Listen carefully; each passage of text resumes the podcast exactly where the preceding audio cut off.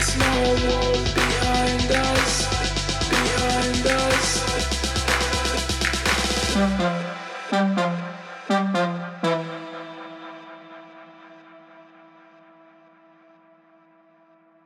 There's no place where we can hold.